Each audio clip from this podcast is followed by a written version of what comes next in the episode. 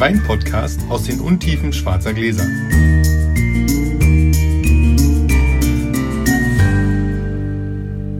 Dritte Ausgabe. Hallo Sascha. Hallo Felix. Dritte Ausgabe heißt, wir können auch wieder die, die Spielregeln mal wiederholen. Hast du Lust, mal kurz zu erklären, worum es hier geht? Wir trinken Wein aus schwarzen Gläsern, den wir beide nicht kennen. Wo wir nicht wissen, ist er rot, ist er weiß, ist er süß, Also jeweils, trocken. jeweils einer weiß nicht, Genau. weil der andere ihm den blind eingeschenkt hat. Und damit ihr nicht blind mithören müsst, verraten wir vorher, was es ist, weil wir haben Funkmikros. Derjenige, der einschenkt, kann immer schnell im Nebenraum verschwinden. Und sagt dann, was es ist, damit ihr Bescheid wisst. Genau. Und wir würfeln aus, wer anfangen darf. Hier liegt der Würfel. Komm. Ohne sechs. Nice, ja. Es ist wirklich Bisher habe ich immer angefangen. jedes Mal Ja. eine 5. Das ist Ich nicht zu fassen. Dann nehme ich die Gläser mal mit. Das ist sehr schön, ich freue mich. Irgendwann werde ich das schaffen, dass ich anfange. Er kann ja nicht immer Glück haben, der Felix. So, wir trinken Würzburger Stein Chardonnay R vom Bürgerspital. Einen sehr hochwertigen Chardonnay aus äh, neuen Holzfässern. Ich glaube aus Tonneaus, aber das weiß ich nicht ganz genau. Auf jeden Fall ein sehr hochwertiger Wein, den Sascha überhaupt nicht kennt. Und ich bin gespannt, wie er ihn einsortiert. Das ist der 2015er.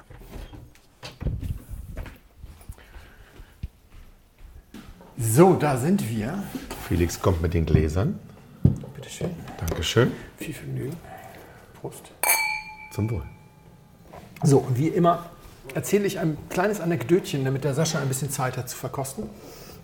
Ich war vor 14 Tagen im Burgund, Mitte Mai, 15. Mai oder sowas, in Lyon gelandet bei 9 Grad. Es war schweinekalt. Aber ganz interessant, es wurde den ganzen Trip über, auch nicht, glaube ich, wärmer als 15 Grad oder so. Und der Austrieb der Reben hatte noch lange nicht so Dimensionen angenommen wie hierzulande. Ähm, Und dann am zweiten Tag geschah es, dass mittags ein Gewitter herunterprasselte. Und zwar völlig aus heiterem Himmel sozusagen. Es war nicht mal angesagt von den Meteorologen. Und wir saßen zu Mittag mit einer Dame vom Weinbauverband und die schaute ganz besorgt aus dem Fenster. Und dann fing es an und dann sagte sie, ach, es ist nasser Hagel. Dann ist ja alles gut. Das sagte mir gar nichts. Ich war erstmal völlig verwirrt. Wir kamen dann zum nächsten äh, Weingut kurze Zeit später und da, da kam dann irgendwie uns der Winzer entgegen, völlig verstrubbelt. Der hatte sich gerade umgezogen, war noch am, am Trockenrubbeln und sagte, er wäre im Weingarten gewesen, als es losgegangen wäre. Er wäre fürchterlich nass geworden und wir fragten, musst du jetzt nicht raus und gucken nach Schäden und so, weil es war echt eine Menge Hagel runtergekommen. Und er sagte, oh nee, nee, war nasser Hagel. Und dann erzählte er halt, nee, wenn viel Regen dabei ist, dann ist das überhaupt kein Problem. Mal wieder was gelernt. Man lernt nie aus. Ich habe leider vergessen zu fragen, außerdem spreche ich ja kein Französisch, hätten wir wieder dolmetschen müssen. Leider vergessen zu fragen, sag mal, ist das, weil die Pflanze dann nass wird und die Hagelkörner leichter abprallen? Und ist das eigentlich nur vor der Blüte oder auch danach? Oder ist es, weil der Regen den Hagel so verlangsamt genau. und trägt und die Körner dadurch automatisch kleiner werden? Auf jeden Fall habe ich jetzt gelernt, nasser Hagel kann Winzer nicht so richtig in Panik versetzen. Ich wusste nicht mal, dass es da einen Unterschied gibt zwischen nassem und trockenem Hagel. Ja. Sehr So, spannend, sehr Man schön. lernt nie aus. So, Man lernt überhaupt nicht aus. was lernst du denn bei dem Wein, den wir hier Dass wir, haben? wir lernen erstmal, dass wir einen Weißwein trinken. Ja. Ja gut, der ist auch, ich habe ein bisschen kalt eingeschenkt. Ja, aber- aber er ist, ähm, ich finde ihn sehr gut. Ja. Er hat, er also ich finde ihn wirklich sehr gut. Er hat was an der Seite im Gaumen, wenn du ihn dann im Mund hast und runterschluckst, hat er was, was, was Forderndes, was sofort, gieß mir nach, gieß mir nach, ich will mehr, ich will mehr. Es ist erstaunlich, das ist wirklich, also Aber wir trinken auch vor allem Potenzial. Es ist ein, ich, wir sind ja noch in der Findungsphase. Wie viel muss man raten? Ich verrate mal, er ist sehr jung und das ist noch das reine Potenzial. Er ist seit gestern offen. Er ist jetzt, ich habe ihn extra belüftet krass. und ist jetzt seit 18 Stunden offen. Ich habe ihn gestern Abend aufgemacht und mal kurz probiert. Da hätten wir noch nicht so viel Spaß gehabt. Ehrlich. Ja, das ist, weil er doch sehr, sehr jung ist. Also merkt man halt eine fordernde, eine Ja. fordernde Struktur. Insgesamt ist da, ist, da, ist da viel da und Mhm. viel, auch eine, noch eine gute Säure, also ganz schön. Aber so schön, dieses dem, Mhm. im hinteren Gaumen, dieses mm, mm. Noch ein bisschen, komm, Mhm. da geht noch ein Schluck. So, so, sowas, wo man, wo man gar nicht so richtig widerstehen kann. Ja, das stimmt, das läuft. Das läuft wirklich richtig gut. Erstaunlich, ich bin, bin wirklich erstaunt. Der läuft, der läuft so richtig auch sauber nach hinten durch. Und bleibt ewig lange. Ja, das ist sehr lang. Hast du eine Idee, wo das herkommen könnte und was das sein könnte? Ich glaube, das ist nichts Deutsches. Mhm. Ähm, Es ist kein Riesling, Ich, bin, Nee, kein ich liege wahrscheinlich wie Nein, immer nein, nein, nein, nein, nein, diesmal ist es kein Riesling, es ist Das ist ganz schwer. Holz oder nicht Holz? Ich würde eher sagen Stahl. Nee, neues Holz. Neues Holz. Neues Neues Holz. Neues Holz. Aber gut gemacht. Also, das, das ist das Besondere an diesem Wein. also das, nicht- nicht- das Holz ist sensationell. Ja. Rebsorte? Das ist. Ja. Es könnte ein Chardonnay sein. es ist ein Chardonnay. Es ist Chardonnay aus dem neuen Holz. Sehr guter Chardonnay ja. aus dem neuen Holz. Ja. Freue ich mich immer, wenn ich einen so guten Chardonnay Ja, kriege. ja, das stimmt. Und es ist Jahrgang 2015, also es ist tatsächlich sehr äh, jung für 100% neues Holz. Die Geschichte ist, dass ich über das Holz bin ich an den Wein gekommen sozusagen. Aber erstmal nochmal, hast du einen Tipp, was es sein könnte? Region. Ja. Ähm, ich glaube, es ist nicht Frankreich. Ich glaube, es ist dann. Es, ist, es könnte natürlich was aus dem Burgund sein, was wirklich gut gemacht ist. Könnte, könnte sein, aber Also es glaube, ist Deutschland. Es ist Deutschland. Es ist ich hätte jetzt Österreich gesagt. Ja, das ist ein deutscher Chardonnay aus dem Holzfass 2015er. Ähm, Oh. Richtig guter deutscher Chardonnay.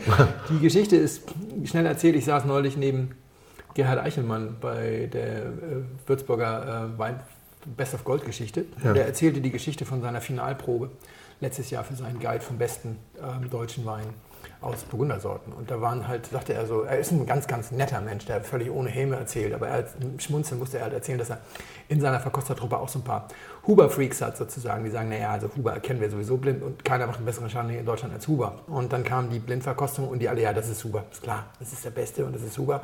Und der gewinnt hier auch, hoch, haushoch. Und Gerhard musste halt immer schmunzeln, weil er genau wusste, was das war, weil er das einfach wiedererkannte, weil das Holz so, so unglaublich gut ist. Und er sagte, 15 werden die Huber halt alle ein bisschen aufgesäuert. Also Huber säuert seinen Chardonnay wohl relativ regelmäßig auf und das war noch nicht so harmonisch. Und deswegen hat ihn das gar nicht gewundert, dass Huber nicht so herausstechen konnte. Aber die Jungs alle, was ist Huber und der gewinnt. Und dann wurde aufgedeckt und dann war es Bürgerspital zum Heiligen Geist. Nein. Und lange Gesichter. Und äh, erzählt hat er die Geschichte, weil wir saßen in der Jury und verkosteten sonstige Rotweine, also Blaufränkisch, ähm, Schrägstrich Lemberger und St. Laurent und so. Und da war ein Blaufränkisch dabei, der war so gut. Und der hatte so tolles Holz. Und da sagte er, es war ja eine Blindverkostung, ne? aber da sagte er halt, hey, das ist das Bürgerspital. Das sind die gleichen Fässer, die haben ein paar mehr davon gekauft. Das sind die gleichen Fässer, mit denen sie den Chardonnay gemacht haben. Die sind einfach genial und die waren dann auch noch mutig und haben da auch wirklich 100% neu mal ein bisschen Gas gegeben. Und das ist einfach phänomenal. Und, und der Blaufränkisch war auch so phänomenal. Echt? Und dann erzählt er die, halt die Geschichte von dem Chardonnay und dann bin ich nach Hause und dann habe ich geguckt und die kannst du alle noch kaufen. Ehrlich, will kein, will kein kennt, Mensch haben. Es Kennt ist- kein Mensch. Ja, wenn es Huber wäre, wäre es längst ausverkauft. Ja, Ja, ja. Aber es ist halt, er hat immerhin beide Hubers ausgeräumt, Schlossberg und Bienenberg, äh, in der Blindverkostung, in dem Das auch wirklich großartig. ja, und ähm, wie gesagt, 30 Euro kann man das noch kaufen. Krass. Und der Blaufränkisch kostet, glaube ich, sogar nur 25. Also das ist schon ganz stark. Wir haben, bevor wir auf Sendung gehen, noch fünf Tage Zeit, dann kannst du das alles noch leer kaufen. Es tut mir leid für euch, also der ist jetzt natürlich alle. Nein, ich lasse euch noch ein, zwei Flaschen, damit es nicht ganz umsonst ist. ja, Wunderschön. freut mich. Dann bin ich Total. jetzt- Bin ich jetzt gespannt, was du mir servierst. Hm. Ich habe was Anspruchsvolles mitgebracht. Gut, Trinken wir ihn aus? Wir trinken ihn aus. trinken wir aus, ja. So, ich gehe mal rüber. Jawohl. Wir trinken heute einen Lammerein von Josef Meyer vom Erbhof Unterganzner. Das sind ähm, Lagereintrauben aus dem Jahr 2011. Den Rest erzähle ich euch dann später. Da bin ich, lieber Felix. Dein Glas. Zum Wohl. Dann werde ich mal heute, wir haben das schon mal ein paar Freunden vorgespielt und die haben gesagt, Mensch, ihr müsst was über euch erzählen. Damit werden wir heute anfangen. Ich werde so ein, ein ganz kleines bisschen was über mich erzählen. Ich glaube, das Interessante ist erstmal, wie komme ich denn überhaupt hierher? Warum sitze ich hier und warum trinke ich mit Felix Wein aus schwarzen Gläsern? Wir fangen natürlich an, also als ich zwölf war, nein, wir, wir fangen nicht ganz so früh an. Ähm, ich konnte nie viel mit Bier anfangen und mit, äh, mit anderen Sachen und habe relativ früh schon in meiner Jugend Wein getrunken mit mäßigem Erfolg. Bin dann früh schon auf die, auf die Grüne Woche und habe da so ein bisschen was getrunken. Konnte mir das aber dann irgendwann während des Studiums, naturgemäß wie es ist, nicht mehr so richtig leisten. Und als ich dann später im, im Berufsleben stand, fing es wieder an und ich habe für mich Für mich ganz allein ähm, Wein gekauft und ein bisschen gesammelt. Erst war es ganz wenig mit ein paar Flaschen unterm Bett, dann im Keller, dann in einem Weinkühlschrank und als der Weinkühlschrank nicht mehr ausreichte, in einem Lager, in einem kleineren Lager, dann in einem größeren Lager und dann in einem noch größeren Lager. Und ähm, irgendwann war das auch so, dass, dass ähm, mein Freundeskreis ist halt nicht so wahnsinnig weinaffin. Die freuen sich bei mir, wenn sie einen guten Wein kriegen, freuen sich sehr, freuen sich wirklich sehr, schmeckt ihnen gut. Aber es ist jetzt nicht so, dass sie sagen, ah, mm, ah ein Chardonnay mm, aus dem neuen Holz. Ähm, sie trinken es einfach. Und irgendwann möchte man ja auch nicht ganz allein mit seinem Wein rumhängen. Also habe ich irgendwann in so einer Facebook-Gruppe, das nannte sich, oder nennt sich, nannte sich, weiß ich gar nicht mehr, Weinwichteln, ob es das noch gibt. Habe ich mich mit eingetragen und dann diese Weinwichtel-Sachen hin und her geschickt. Und daraus ergab sich bei mir die Idee, Mensch, man könnte ja so ein Weinwichteln auch mal in Berlin dann, also das Trinken der Flaschen mit mehreren machen.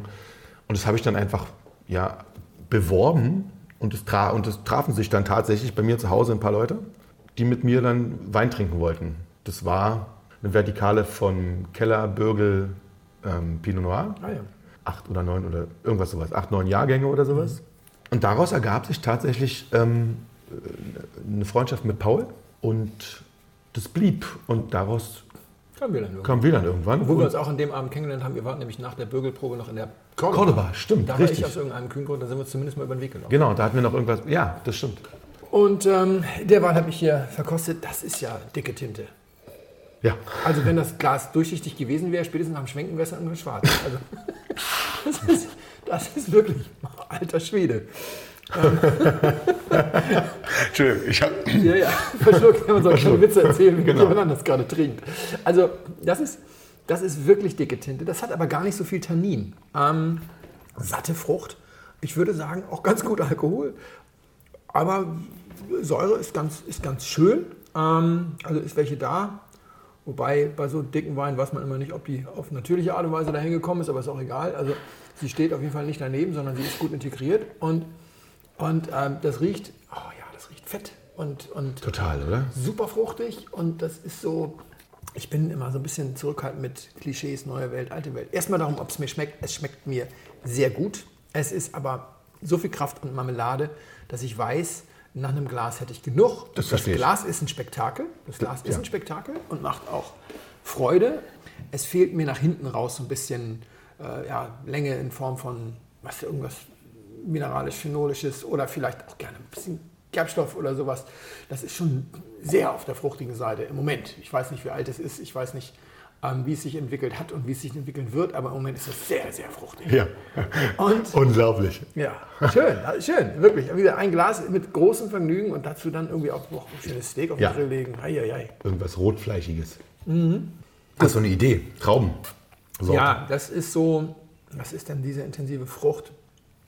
Also da ist so keine Cassis. Ich würde deswegen auch nicht auf Cabernet tippen. Ähm, äh, Syrah dazu. Das, hm, oh, wo sind wir denn da? Ähm, Ich, ich verrate euch zwischendurch was. Da kommt Felix nie drauf. Das ist gut, okay. Dann äh, kann ich ja eigentlich aufhören. Nee, Nein, Quatsch. es ist, es ist, äh, vielleicht ist es doch Syrah. Könnte man, könnte man sich vorstellen. Ist es aber nicht. Ist es, ist es nicht? Ist es neue alte Welt? Ach, ich weiß es nicht. Das, das, das könnte, das gibt- könnte auch irgendeine portugiesische Kleinsttraube sein, von der ich noch nie gehört habe. nee, du hast von der Traube schon was gehört. Gut, ja. Ähm, aber es werden von den beiden werden 1800 Flaschen gemacht. ja, Maximal. dann ist es, das spricht für alte Welt. Genau. Um die Qualität zu steigern, wird Mitte des Jahres, im Juni, glaube ich, werden, werden ähm, die Hälfte der Trauben rausgeschnitten, sodass wirklich nur noch die Hälfte dran bleibt. Dann wird Anfang Oktober gelesen. Dann wird, jetzt kommt's, Ach, Passito. Also, also, Getrocknet. Ein, ja, okay.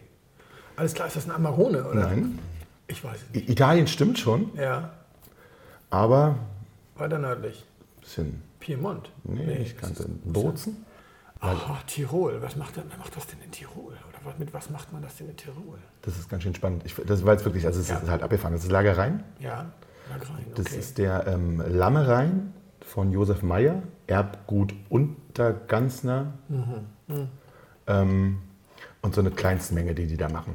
Ich fand es halt wahnsinnig spannend, weil das, weil das so eine Sache ist, die man, die, also die trinkt man nicht, die kriegt man so nicht irgendwo ins Glas und so eine geringe Menge irgendwie, die die da produzieren. Fantastisch. Von Also, 2011.